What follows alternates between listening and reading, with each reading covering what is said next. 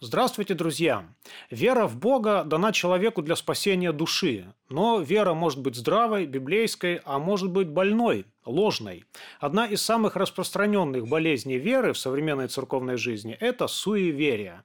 И сегодня мы побеседуем о том, что такое суеверие, как они могут помешать человеку в деле спасения, со священником Валерием Духаниным, автором книги «Оккультизм, суеверие, порча, искушение и преодоление». Батюшка, здравствуйте. Здравствуйте. Очень рад буду пообщаться на эту тему, хотя, конечно, тема весьма такая своеобразная. Батюшка, что же такое суеверие? Откуда они происходят, да, каково их происхождение? Ну, вы прям такой вот масштабный вопрос задаете. Конечно, само слово «суеверие», оно уже подсказывает. Суеверие, то есть суетная вера, вера пустая, абсолютно ни на чем не основанная. Это больше ведь какие-то страхи на самом деле человеческие, которые тут э, прорываются, присутствуют. Вот как знаете, раньше, ну, сейчас-то вот почта уже не так работает, все перешли на электронный текст, но раньше человеку придет так называемое письмо счастья. И там будет ему сказано, что вот ты перепиши 20 раз это письмо и станешь счастливым. И он тут же бездумно сядет переписывать, рассылать там э, знакомым, близким, думая, что он действительно вот за счет этого э, механического повторения вот этого текста станет счастливым. И э, э, суеверие – это именно такое вот слепое, слепое повторение какого-то сложившегося обычая, да, вот э, э, посидеть там на дорожку или там на багаже посидеть перед тем, как в путь отправиться, постучать по дереву. Знаете, вот некоторые люди, даже такие известные, мы не будем называть имен, вот они говорят, у меня даже специально на руке деревянное колечко, на пальце, чтобы в случае чего я вот стучу по этому колечку, потому что оно деревянное, ну и таким образом вроде бы освобождаюсь там от сглаза, от чего-то там дурного влияния. То есть это вот именно какие-то страхи, страхи. Э, человек чего-то боится и думает, что он всего лишь несколько раз там постучит по дереву, поплюет через левое плечо, и у него все будет хорошо. А какова природа этого страха? Это страх перед чем-то неизвестным, да, но определенно существующим, как полагает человек. Да? Это, очевидно, попытка подружиться с этой силой, какая-то языческая интуиция, да, наверное? Ну, на самом деле, э, природа какая? Это отсутствие вот подлинной веры, подлинной. Когда у человека есть вот настоящая вера в Бога, а, истинная вера в Бога, который твой небесный Отец, который рядом с тобой присутствует, то ты перестаешь бояться.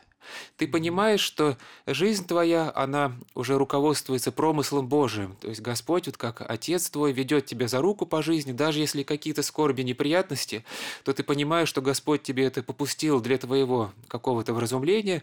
И если тебе что-то нужно, ты обращаешься именно к Господу, стараешься себя исправлять по заповедям Божьим. И вот есть уже некое позитивное да, э, делание в жизни человека, когда он вот работает над, над собой, он что-то созидает. А если нет веры в Бога, да, то а, возникают какие-то суррогаты. Вот есть сама потребность верить во что-то. Вот как, знаете, такой тоже анекдот, что а, один человек к другу приходит, у него смотрит, у него там, подкова а, над дверями, и он говорит, ты что, э, веришь в приметы, что ли? Он говорит, да нет, но говорят, что это помогает даже тем, кто не верит. Угу. То есть, э, э, вот он повесил, на самом деле, даже если он вроде бы не верит в Бога, но у него все равно остается некая потребность верить во что-то. Вот. Угу. Суеверия, они что показывают? Что человек считает, что вот есть некая, некие такие вот скрытые силы, ненаблюдаемые, которые проявляются в нашей жизни. Ну, допустим, вот перебежала черная кошка, там дорога. И если ты пройдешь, то значит что-то плохое случится. То есть некая как бы взаимосвязь такая, что а, кошка это всего лишь некое знамение того черного, что произойдет у тебя дальше на твоем пути. То есть человек, он в каком-то смысле при... начинает признавать, что есть нечто мистическое, мистическое. Но он это сводит на самом деле а, на уровне суеверия, это просто вот какой-то магизм такой грубый. Э, грубоязыческий магизм, вот так бы я это назвал. Интересный получается феномен. То есть человек может быть атеистом, с одной стороны, но с другой стороны быть суеверным. Это так?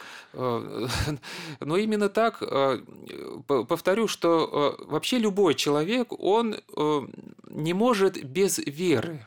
Вот он обязательно во что-то верит. Да, это вот как тоже есть такая, ну уже как своего рода сказание такое легендарное о том, что как-то у патриарха Алексея I Симанского, но это вот уже послевоенные годы его спрашивают, сколько э, в Советском Союзе верующих, иностранцы спрашивают, а он отвечает, у нас все верующие, только одни верят, что Бог есть, а другие верят, что его нет. Да? То есть э, вот одни так верят, другие это. Кто-то верит в человеческий прогресс, допустим, да, что э, цивилизация вот наша так развивается, что она доставит тебе все блага, но тут вдруг раз приходит какой-нибудь там коронавирус, и тут же рушит все вот эти стереотипы вот этой материалистической веры. Кто-то mm-hmm. верит а, и еще во что-то. Это вот а, у Честертона где-то тоже есть там, вот сейчас просто вспоминаю так, а, как главный герой приходит в клуб скептиков, где собирались критиковать его веру, но он при этом обратил внимание на что? Что у одного там какой-то амулет, другой там верит в какую-то примету, третий там еще чего-то. И оказывается, что каждый во что-то верит. То есть есть сама потребность веры у человека – но она э, выражаться может очень по-разному. Понимаете, да, то есть э, либо вот он действительно э, что-то вот высокое, как вот вера в Бога, и он пытается жить в соответствии с этой верой, либо он скатывается к каким-то примитивным там, ну вот просто, допустим, у него красная нить, на, на, на руке. Как у многих, кстати, вот артистов, известных людей, они тоже считают, что это там защита от какого-то сглаза, делают там какие-то узелочки – Э, магизм обыкновенный. А вот два слова про эту красную нить вы могли бы сказать? Ведь действительно сейчас повальное просто увлечение. Откуда это вообще? Что за красная нить? Откуда она взялась? Ну, э, я насколько знаю, что там больше какая-то вот мистика, а, связанная с каббалой, да, но, может быть, даже не так глубоко э, не стоит нам как-то залазить, а просто там какие-то произносят заклинания и вот завязывают узелочки а, для защиты от сглаза. Ну, по-разному везде. Или там любимый человек должен завязать эту ниточку. И тут получается, что человек, он просто пытается тоже вот избавиться от каких-то страхов, что будут неприятности, да, или что он расстанется с любимым человеком. Поэтому важно, чтобы вот любимый человек, он какой-то внешний такой э, знак как бы проявил, да, э, через внешние действия ну, подтвердил некую союз такой вот любив. Но, как знаете, тоже на, в день свадьбы некоторые вот они где-то на мостах там такие замочки э, замыкают, а ключ выбрасывают в реку. И там еще можно увидеть, что на, на этих замочках э, либо там сердечко изображается, либо там пишут Саша плюс, Ма, плюс Маша, то есть там или, ну не знаю, там Дима плюс Таня. В общем, они пытаются этим замочком скрепить свою связь. И для человека, наверное, вот я так думаю, для человека просто важно, чтобы было какое-то внешнее действие, которое э, даст его душе некую надежду, что все будет хорошо. Вот они замкнули этот замок ключом, выбросили в, в воду. Это знак того, что уже никто вот их союз не разорвет, что этот замок он как бы скрепляет их брак. Это, это по сути магическое сознание, ну, да? Да, есть... если замок, ну просто это как бы народный такой обычай, но здесь mm-hmm. уже действительно прояв... Э, больше присутствует такое магическое сознание, и э, это, конечно, языческое такое проявление. Вот я вспоминаю э, описание некоторых э, миссионеров, которые просвещали разные туземные народы, или где-то там среди индейцев, или там острова рядом с Австралией. Вот накопилось очень много таких наблюдений, когда они просвещали эти народы языческие, у них очень распространен вот магизм, вера в духов, и в том числе вот всевозможные суеверия. И вот там один миссионер такой, он э, как-то э, рассказывая э, местным жителям про животных, которые у него на родине, во Франции, он говорит, что у него там зайчики, водятся зайцы, и он, пытал, и он пытался изобразить зайчиков вот он показывал пальцами так, чтобы э, на стену падала тень, ну и было видно как бы ушки, как скачет зайчик. И получилось так, что после вот этого изображения у них на следующее утро, когда они ловили рыбу, у них необычайно крупный улов оказался рыбы. И они тут же связали это, что вот он Э, до этого улова показывал на стене изображение вот этих вот зайчиков, которые не выводятся там в этой заморской стране. Значит, это связано. То есть э, вот это изображение является таким вот магическим действием, которое повлекло затем вот такой богатый улов рыбы, и они тут же пришли к нему и сказали, вот, еще раз изобрази нам этих зайчиков на стене, чтобы опять у нас побольше рыбы э, оказалось, да, мы вот опять пойдем ловить рыбу. То есть вот он магизм, да, когда считается, что какое-то внешнее действие, оно непременно должно повлечь за собой э, жизненно важное для тебя событие. А, батюшка, а в православии не встречается такого отношения? Допустим, человек выполняет бездумно какой-то обряд и верит в силу самого обряда. Это не похоже на а, магическое сознание? Да, вот это, хотим мы того или нет, но, к сожалению, оно зачастую проявляется не магия, а магизм. Это немножко вот разные вещи. Когда человек, допустим, занимается магией, он и специально берет там какие-то заклинания, а, какие-то там а, заговоры произносит, обращается к темной силы, а магизм – это а, само как бы магическое сознание, где вот считается, что просто вот внешне выполненный ритуал, он непременно повлечет за собой какое-то действие. Вот как там э, э, красная нить, да, или вот постучишь по дереву тоже, избавишься от э, там с глаза, вот, поплюешь через левое плечо, и то, что ты произнес, это непременно исполнится твое там желание исполнится. Вот то же самое получается у людей, когда они с таким магическим сознанием приходят в храм, и вот они считают, что вот, э, вот если вот они прямо вот поставили вот именно свечу перед вот именно этой иконой, да, то значит все, Бог уже обязан выполнить их просьбу. Или 40 сорокаустов да. в 40 монастырях. Да, и отсюда рождается целая куча тоже таких вот суеверий, что там свечу нельзя передавать через левое плечо, да, и, ну, не знаю, там куча всяких таких суеверных представлений. Это тоже вот именно магизм, который, к сожалению, прорывается вот в среду некоторых наших церковных людей. И за этим тоже скрывается страх, понимаете? Вот, допустим, они поставили эту свечу, а службы нет, и вот, скажем, сотрудница храма, она, ну, вот, убирается, и она вот подходит, ну, просто вот задула свечу, не подумав, потому что она посчитала, что пусть свеча потом, вот, во время службы мы ее зажгем. А люди Э, которые поставили, они видят, что она задула, и они считают, что все, значит, их просьба уже не будет услышана свыше, что все, с чем они пришли, это вот рухнет. Бог не принял. Да, жертву. Бог не принял их обращение и ругаются. Вот поэтому тоже это вот такое магическое сознание, это вот этот страх, э, который нужно в себе преодолевать. А вот вы, батюшка, упомянули черную кошку. Да, а как отличить народные приметы которые действительно бывают э, полны какого-то смысла, да, от суеверий? Ну, конечно, приметы, они очень э, разнообразны, очень разнообразны. Мы даже вот в Евангелии можем вспомнить, Спаситель говорил, что вот вы умеете, фарисеям он говорил, вы умеете различать лицо неба, и когда э, небо багрово говорите, то вот будет, будет ведра, а если утром там оно красно говорите, будет ненастно. Ну, то есть, действительно, бывают такие Э, природные проявления, э, те, кто живут в деревнях, они могут замечать, что какой закат, вот следующий день он будет либо ненастный, либо наоборот солнечный, э, похолодание, либо потепление. Это чисто такие вот природные проявления, которые, э, ну, действительно, люди их э, наблюдают, накапливается какой-то опыт. Но, и, да, Спаситель при этом говорит, а, но как же вы в знамени времен не наблюдаете, то есть самого главного, что э, вы изучали Писание и не увидели вот Мессию, который пришел как раз в ваше время. Но мы говорим, конечно, не об этом, говорим о том, что бывают какие-то приметы, которые вроде бы истины, но зачастую туда тоже я не рекомендовал бы так вот уклоняться. Почему? Ну, допустим, вот принято было считать, что вот на покров первый там снег, далеко не всегда, кстати. Угу. Потом э, там считалось, что если вот на такой-то день там будет снег, да, то, то Пасха там будет такая-то, теплая там или не теплая. Вот, то есть э, это, но это больше, как сказать, вот приметы, э, просто, может быть, народное наблюдение, но далеко не всегда они э, верны. То есть надо всегда все-таки оставлять пространство для вот Божьего промысла, ну и даже просто вот для обычных каких-то природных процессов. Вот, иначе мы себя поставим в какие-то ненужные узкие рамки. А почему люди во все времена склонны все-таки к суевериям? Что человек тысячу лет назад, что человек сегодня?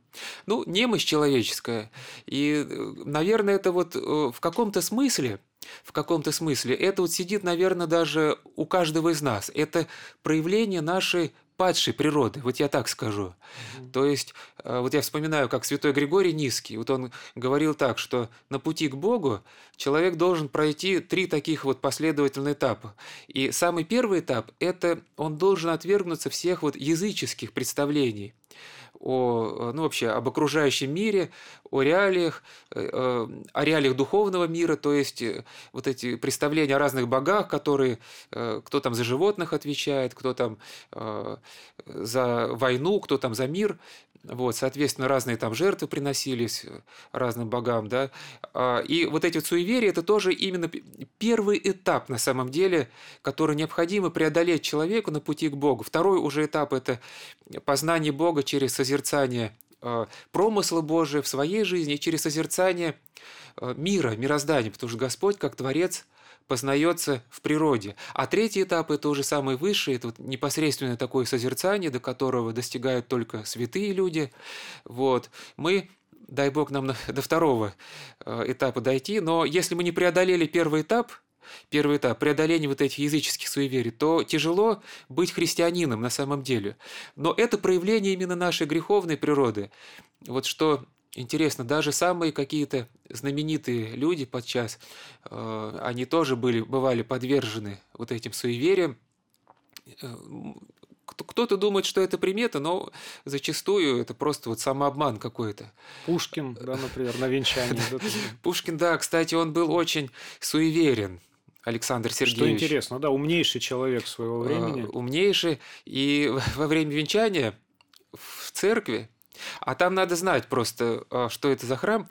И там получалось так, что он небольшой вообще по размеру. И двери справа и слева, так сказать, от, откро... и там постоянно сквозняки гуляли. И вот во время венчания э, сквозняк этот прошелся по храму и задул свечи у э, венчающих. То есть ну, Пушкин просто побледнел, он чуть в обморок не упал. А э, считали так, что это все, значит, брак у них развалится. А на самом деле ничего-то у них как раз не развалилось. И если возникали какие-то неприятности, то больше, конечно, по вине самого Пушкина, э, из-за его мнительности. Вот, кстати, мнительность. Э, суеверия во многом, они продиктованы нашей мнительностью. Мнительностью. Вот тоже вспоминаю художник Верещагин – который э, описывал разные такие батальные сцены из войны.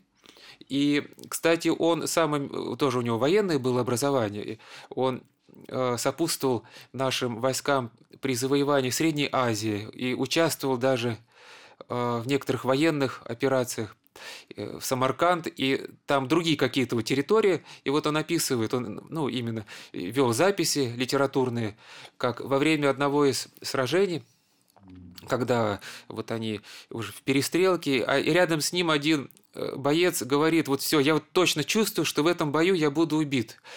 И Верещагин пишет, он это произнес с такой убежденностью, что я ему поверил, что в этом бою он будет застрелен. А, но бой благополучно закончился, этот солдат остался жив, а когда, говорит, я ему напомнил про то, что он говорил, то он просто отмахнулся и говорит, да ладно, это так все, ничего.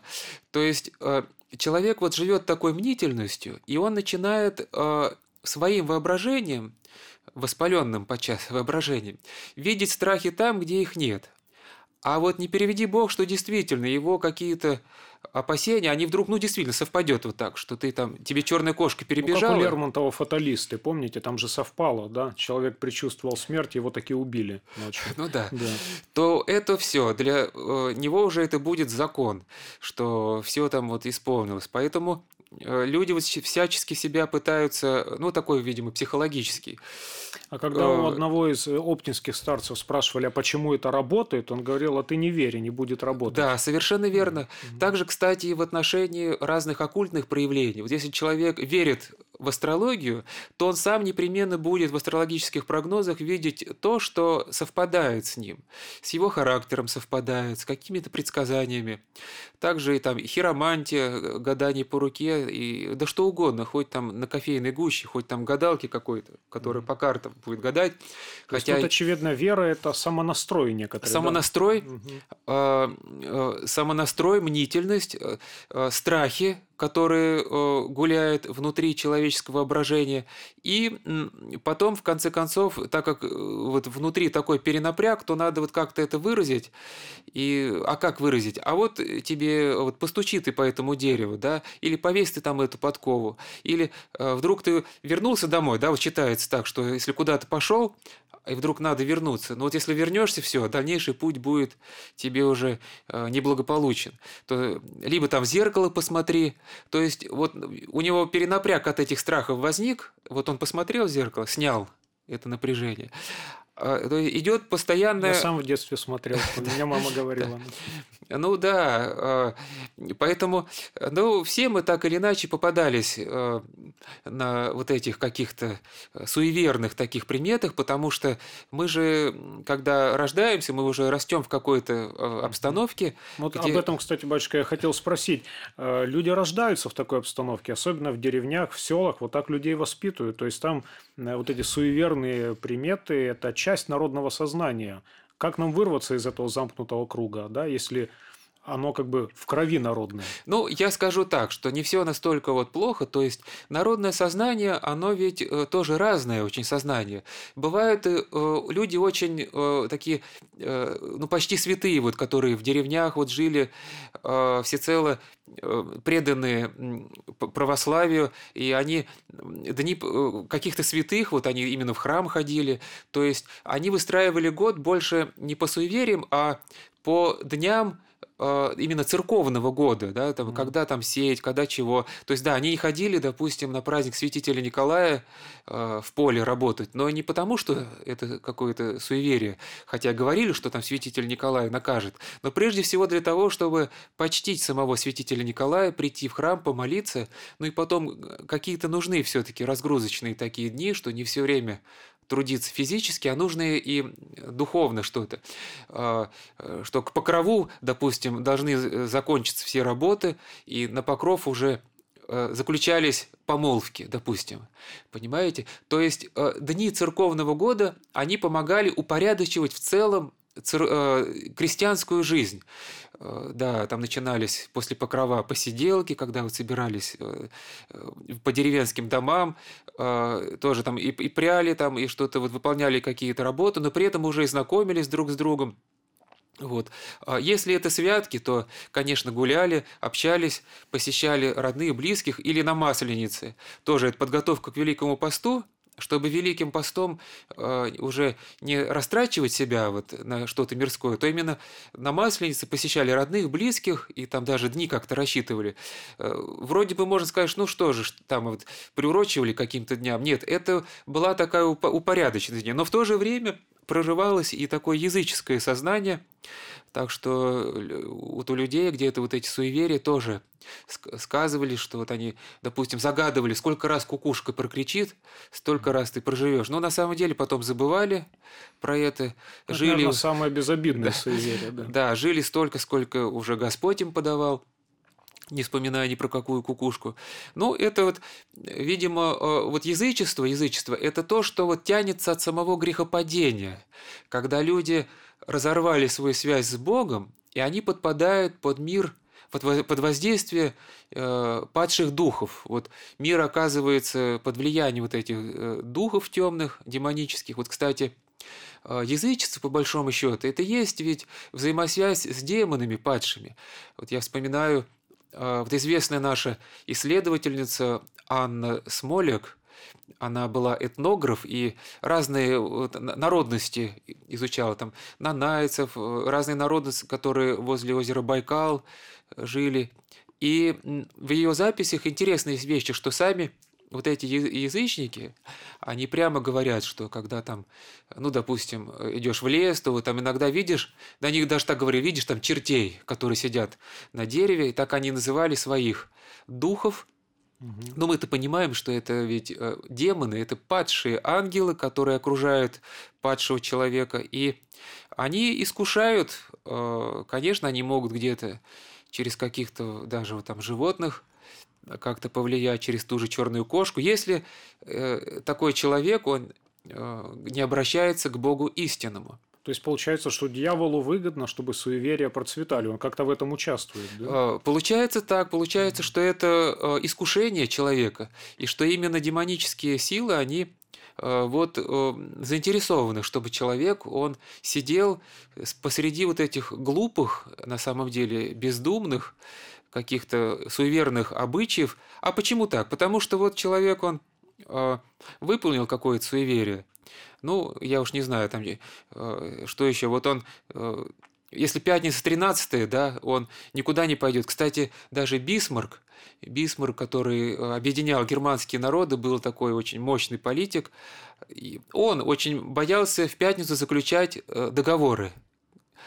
И многие другие, кстати. А если пятница 13 то это вообще.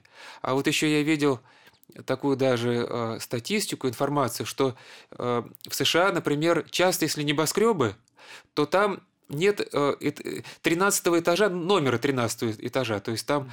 пишут, допустим, либо 12, потом 12А или там 12 плюс, а потом идет сразу 14. Или в гостиницах нет номера тоже 13. Э, Почему? Потому что люди суеверные, вот они после 12 у них сразу 14 идет номер.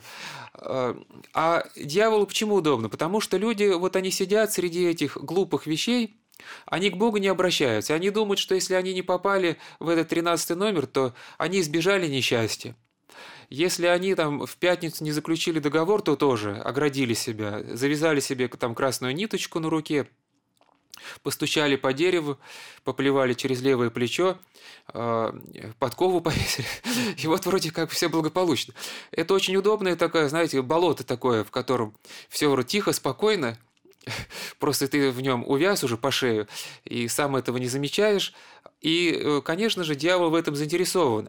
Потому что вот подлинная все-таки духовная жизнь, ведь э, в чем как раз и ценность человека, что внутри человека есть бессмертная душа, которая -то на самом деле -то э, настроена на э, нечто высокое, вот бесконечно чистое, бесконечно совершенное. И в глубинах души человека, вот чего человек хочет? Очень чистой, искренней любви, искренней такой вот абсолютной правды, добра, чистого, беззаветного, да, непредаваемой дружбы и вот на самом деле это все тоже э, такое, такая тоска о высших духовных идеалах, что человек может обрести только когда он приходит к Богу. То есть суеверия унижают да. человека. А да? суеверия они унижают, и они не дают ему, не дают ему возвыситься, они не дают ему как-то э, возрасти, а, а духовная жизнь, она требует внутренней работы над собой. Тогда как суеверие вот просто выполнил там, э, в два притопа, в три прихлопа, да, как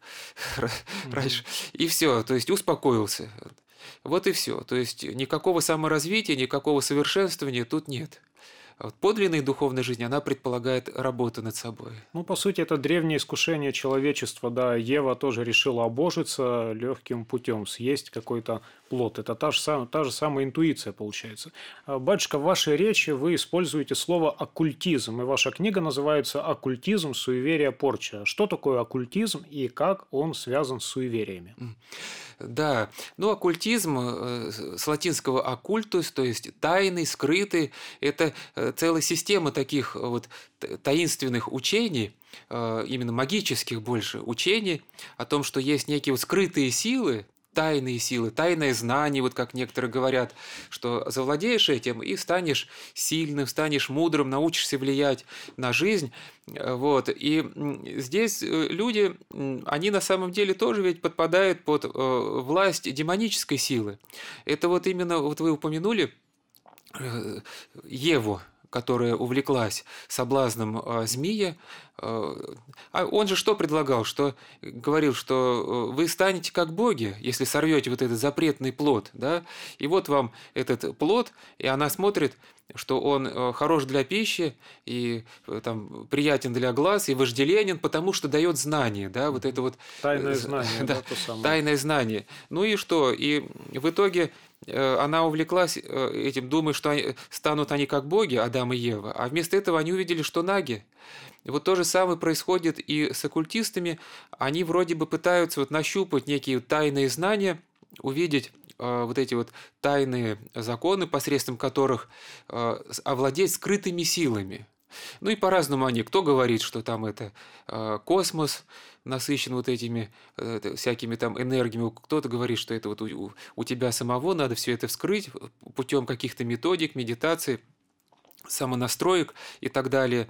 Но заканчивается на самом деле это весьма плачевно, потому что человек подпадает именно а, вот тех духов падших, которые находятся непосредственно вот рядом с этим человеком, как дьявол находился рядом с Евой, когда искушал ее вот этим тайным знанием. И э, такие люди поначалу, они вроде бы действительно достигают каких-то способностей, ну, я вот общался именно э, с такими людьми лично, которые э, действительно вроде бы обретали они какую-то способность, могли даже там диагностировать болезни.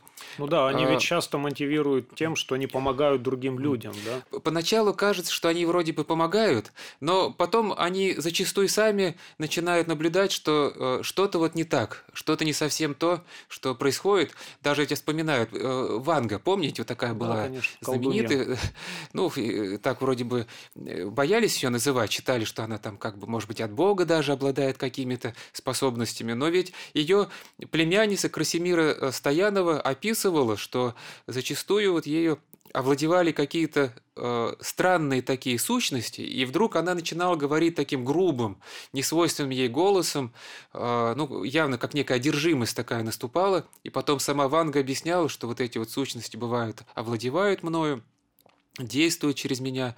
А, то есть явно, что здесь было такое демоническое воздействие, а для прикрытия, конечно, бывало и такое как бы сглаженное а, воздействие, когда она, ну как бы там предсказывала, как бы там чего-то кому-то помогала, но самое-то главное у обольстителя какая задача? Привлечь человека к себе, чтобы он не к Богу обращался, не в храм шел, а вот шел вот к этим предсказателям, а, как бы целителям, оккультистам, вот одна женщина, она, знакомая женщина, она увлеклась тоже вот этими вот методиками, даже научилась облака раздвигать. На самом деле, то есть говорит, вот там специальная экстрасенсорная такая методика.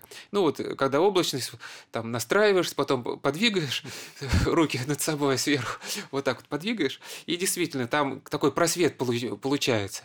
Так уж совсем, чтобы рассеять облака нет, но вот бесы такую оказывали милость, что немножечко... Они же называются духи злобы поднебесные, а они господствуют в сфере воздушной на самом деле, и поэтому они в воздухе могут могут э, совершать разные знамения, чудеса. Вот для нее они это делали. И э, потом вдруг она, раз у нее стали болеть, как, э, дети болеть, как какими-то непонятными страшными болезнями, она сама почувствовала, что это связано с ее вот этими занятиями оккультными. И когда она от этого отошла, вот покаялась, исповедалась в этом, то и дети перестали болеть. То есть если, если ты впускаешь оккультную силу внутрь э, самого себя, то это и тебя разрушает, и твою семью, и вредит твоим детям, то есть может повлиять на весь твой род, а, потому что ты впустил в себя дьявола, а дьявол всегда разрушитель. В этой связи, конечно, э, надо всегда остерегаться вот этих всяких оккультных таких вещей, но мы упомянули э, взаимосвязь как бы с суевериями. Ну а в чем тут взаимосвязь? Ну вот с теми же самыми ниточками на самом деле. Угу. Вот, допустим, там считается так, что а, вот э, если ниточку завязать, то там болезнь свяжешь, вот снимаешь с человека эту ниточку, то а, болезнь как бы снимаешь. Но я даже помню с детства, когда не был выцерковленным, э, вот у меня бородавки на, там появились на пальце бородавки, и бабушка говорит, ну давай я там тебе э, тоже вот сниму эту бородавку. Вот она ниточку завязала на пальце, там сняла, бросила в землю, в горшок. Вот говорит, когда истлеет нитка, тогда и бородавка сойдет. Но на самом деле ничего это не совпало, и так она продолжалась. Мне тоже так лечили бородавки, только косточку прислоняли к бородавке, а потом косточку закапывали. Что-то подобное. Вот. А, то есть тут вот э, в этих суевериях действительно есть пересечение э, с оккультными вещами. Но я все-таки проведу и такую огромную разницу. Дело в чем? Вот есть э, такие суеверные просто представления народные, такие оккультно-суеверные, да, вот насчет вот этих ниточек, э, там черных кошек, э, кукушек там и прочее, вот, все, что мы говорим. А есть именно профессиональный оккультизм, когда человек именно посвящает себя фактически служению темной силе, Угу. Своего рода как бы договор действительно заключает, некий там есть обряд, ритуал посвящения дьяволу, и э, вот дьявол, обольщая его, начинает в чем-то ему там как будто бы идти навстречу, но потом разрушает все. И у него самого, и у тех людей, которые к нему обращались, поначалу даже подманивая, а, вроде бы у них там и здоровье получается, и бизнес выстраивается, а потом рушится все. То есть дьявол даже в земном смысле не оставляет человеку никаких благ. То есть он просто вот смеется над человеком. Поначалу подманивает к себе, ну давай, там вот я тебе здесь помогу, здесь помогу, а потом все отнимает. Э, это вот только когда человек к Богу обращается, то Господь тебе, э, на самом деле, Господь может и здоровье восстановить, если это тебе полезно, и жизнь твою выстроить, и поможет тебе в профессиональном смысле – а еще больше э, вечности поможет, если ты действительно будешь стараться именно к Богу идти, очищать свое сердце и стараться вот исполнять заповеди Божии. Батюшка, а вот вера в взглаз, например, это суеверие? Ну, конечно, это именно такое суеверное представление. Почему? Опять-таки здесь э, такой э, вот э, страх человеческий проявляется, что увидел ты, или даже не увидел, а просто вот кто-то из детей заболел, да, или там э, что-то случилось, и ты начинаешь вот считать, что это вот кто-то тебя сглазил. Хотя иногда бывает, кто-то там с, с деревень приезжает и э, рассказывает, что вот там соседка зашла, Угу. Черный глаз, да, у нее там. Сказала, вот у вас какие цыплята там прекрасные. К вечеру они все передохли. Говорит, там еще чего-то. Ну, иногда я думаю так, что дьявол, он тоже пытается как бы специально через это искушать людей. На самом деле ведь э, не это же соседка. А, специально там э, потравила этих э, цыплят, а просто дьявол пытается внушить людям, что есть с глаз.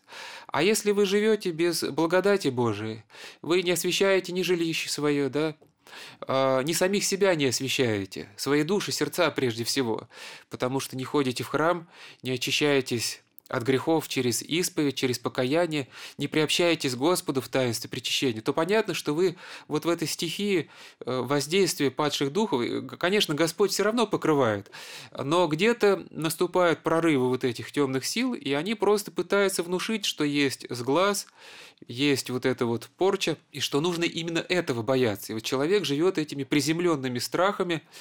Э, я вот помню, как-то даже вот в Лавре э, зашел, там, ну, в чай, э, там э, чаю попить, чайная небольшая такая, внутри лавры. И получается, что впереди меня одна бабушка только, а больше никого нет. И вот ей чай наливают, и она берет и вдруг раз э, выронила стаканчик, и говорит, ой, это кто-то сглазил, кто-то сглазил. А за ней, получается, только я стою, выходит, что кроме меня никто ее больше не сглазил. Но ей продавщица говорит, никто, кто вас сглазил, просто вы так взяли стаканчик, я вообще с другой чай налью. А, наливает ей, дает.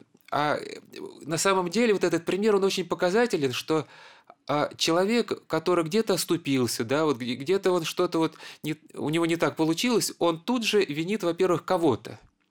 Во-вторых, у него внутри э, душевная неустойчивость, мнительность, мнительность и страх, и он все время где-то видит э, какое-то злое влияние. И понимаете, это очень, ну, картина на самом деле такая вот на, э, отвратительная картина на самом деле, что человек э, внутри себя рисует постоянно вот какие-то ужасы, какие-то боится, угрозы, да? да, то есть такая э, определенная форма тревожного расстройства души человеческой, что он все время думает, что кто-то там пытается ему насолить, досадить, навести на него какую-то порчу, и везде выискивает врага.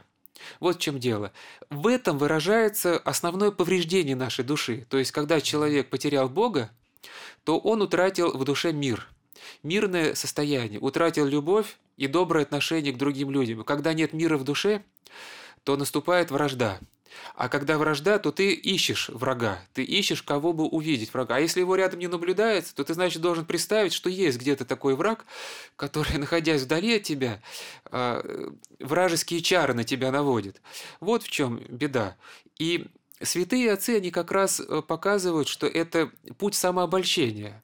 Это ты находишься в такой, э, ну, в прельщенном состоянии. Тебя дьявол прельстил, и ты не видишь, что страдаешь из-за своих собственных грехов.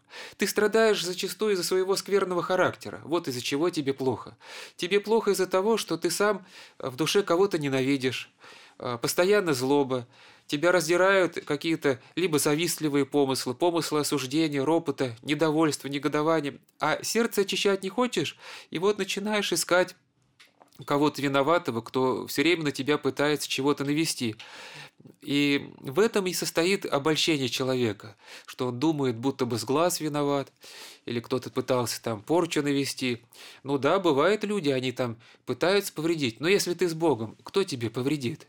А, да, есть искушающие нас а, падшие духи, но ведь есть э, Господь, который, понимаете, вот как свет, который пронизывает все, вообще все. А, так что ничто не может существовать без света. И э, да, вот есть эти падшие духи, и по милости Божией они не лишены бытия, но ведь вспомним из Евангелия, что они даже не могут сами по себе в свиней войти. Помните вот это известное событие, когда э, Спаситель э, приказывает выйти из человека одержимого, а их легион тысяч, э, легион вообще это около шести тысяч. Вот. И потом они входят, э, они, не, они даже не могут, точнее, войти в свиней, они говорят, что не посылая нас в бездну, они сами боятся, они боятся, они трепещут и просят, вот, Господи, если изгоняешь нас, то разреши нам войти вот в этих свиней, только бы нам не в гиену. Ну и Спаситель им разрешает, вот они входят, а их а свиней около двух тысяч было, да, то есть без легиона шесть тысяч, получается в каждую свинью по три беса. Вот. И э, с обрыва все это стадо бросается в море, погибает. Э, но суть в чем? В том, что они не могут э, повредить кому-либо, если не разрешит сам Господь. Значит, кому надо обращаться? К Господу, во власти которого все абсолютно. И дьявол, э, он не может повредить. Об этом преподобный Антоний Великий постоянно говорил, что дьявол, он пытается только пугать человека, запугивать, чтобы человек впал в малодушие, в мнительность, вот во внутренний трепет. И тогда, когда нет э, устойчивости души, вот страх – это потеря устойчивости. Да? Вот Петр, пока не испугался, он шел по волнам. А как только он испугался, а страх – это проявление э, маловерия, вот, утратил веру. Если ты действительно веришь, что с тобой рядом сам Господь, и обращаешься живой такой вот искренней молитвой к Богу, то никогда не будешь ничего бояться. Батюшка, а вера в гороскопы – это тоже суеверие? А, ну еще какое суеверие? Это э, очень даже распространенное такое суеверие, для кого-то весьма удобно, что начинаю там расписывать по вот этим, э, ну, кто восточным, да, и каждый год посвящается то свинье, там, то дракону, то кому, кому угодно. Но вот. они тоже говорят, что это работает. Ну, работает это только у тех, только у тех. Вот Блаженный Августин, кстати, об этом писал. Почему? Потому что Блаженный Августин до того, как стать христианином, он прошел через манихейство, а в манихействе как раз астрология – очень так исповедовалась. Э, вообще гороскопы, они же, ну, астрология, это тоже языческие корни. Почему? Потому что считалось, что э, звезды являются, ну, некими божественными тоже вот сущностями, и вот они составляют некие картины на небесах, и от этого они как бы влияют на человека.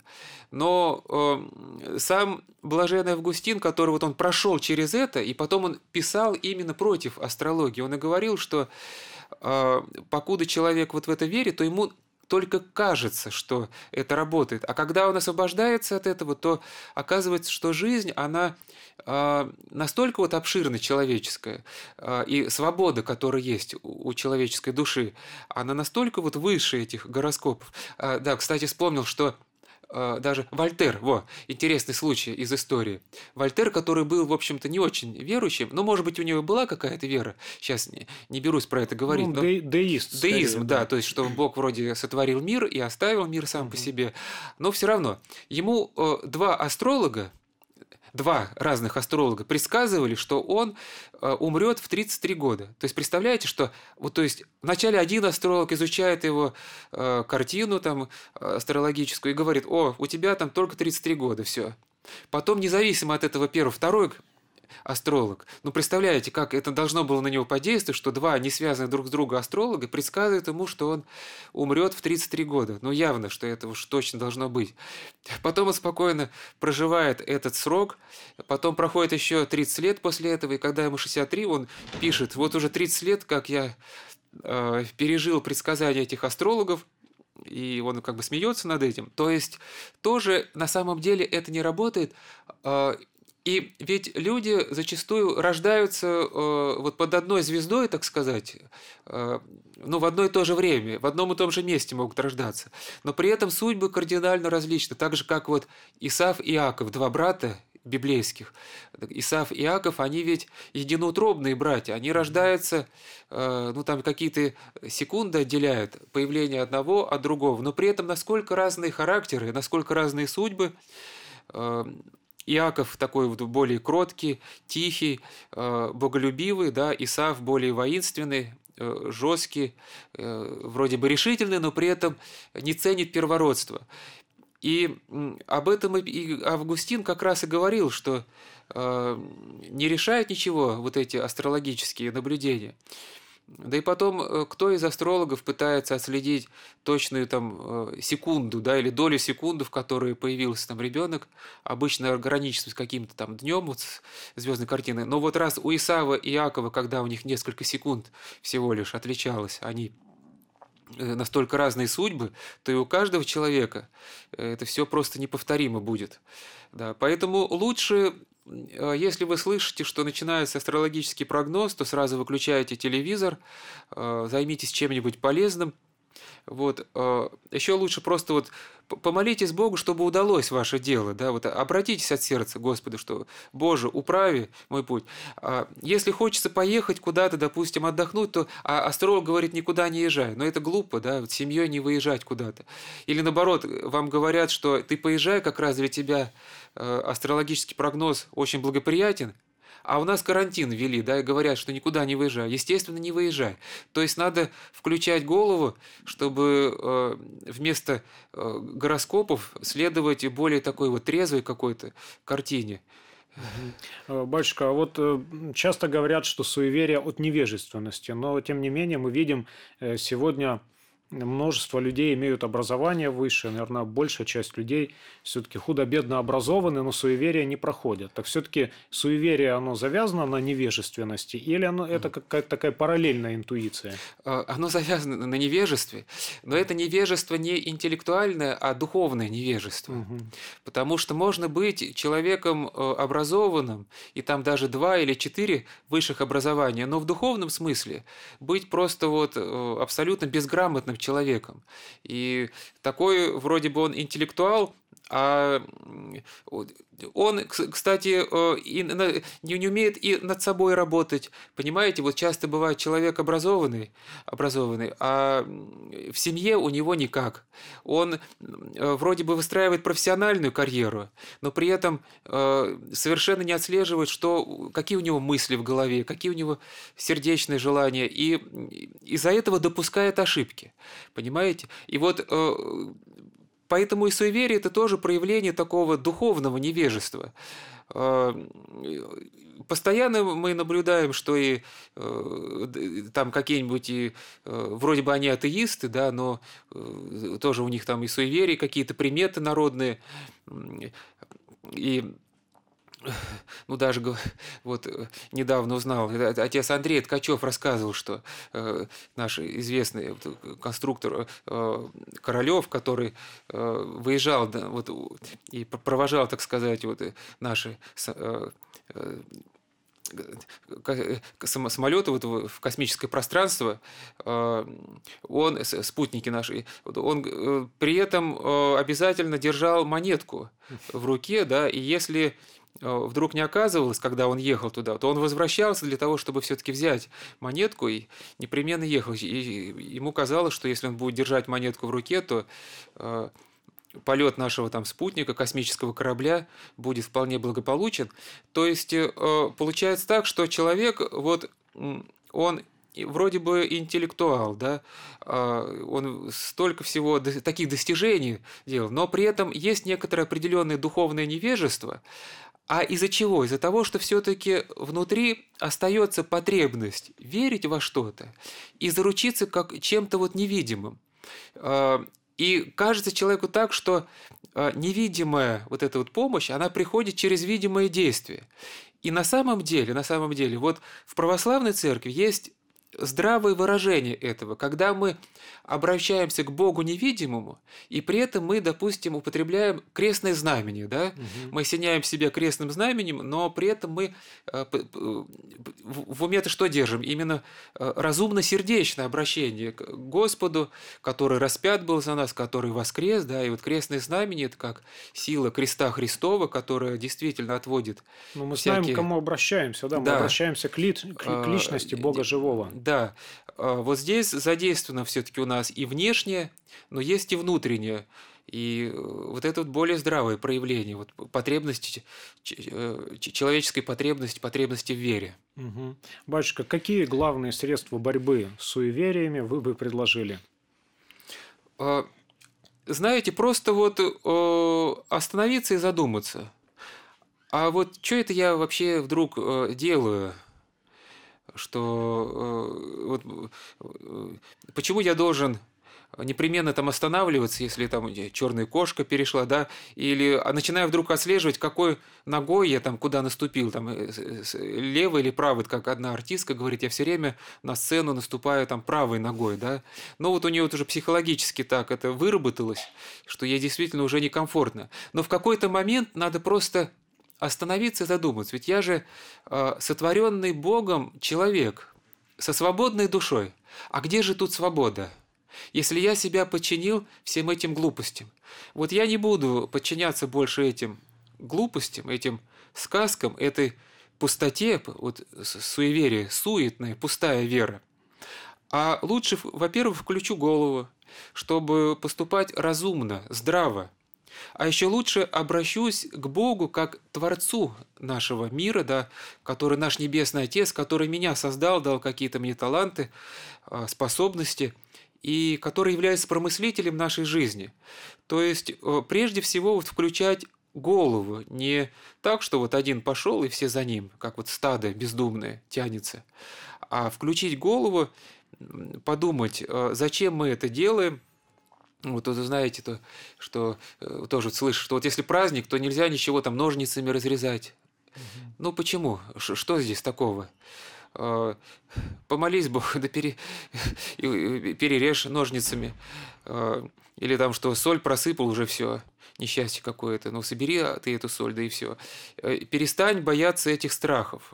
Помни, что рядом с тобой всегда Господь, к Нему обращайся своей молитвой, и тогда все эти суеверия будут Э, отступать. И даже просто вот э, это очень важно наблюдать за собой, как ты живешь. И специально именно вот поставь себе такое правило. Заметить, где вот я подвержен каким суевериям. Э, и как только ты это заметишь, специально поступай вопреки этому сложившемуся обычаю, и увидишь, что ты вдруг стал более свободным. Внутри у тебя появилось больше свободы. Угу. Потому что всякое суеверие – это вот внутренние оковы, это узы, которые нас связывают. Спасибо, дорогой отче, за беседу. Э, дай нам Бог иметь веру здравую, библейскую, трезвую, не тщетную. Да? Вот, оказывается, вера может быть тщетной, суетной. Апостол Павел даже писал, что Спасаетесь, если преподанное удерживаете так, как я благовествовал вам, если только не тщетно уверовали. Вот будем следить за тем, чтобы наша вера не была тщетной. Спасибо вам большое. Друзья, до новых встреч. До свидания.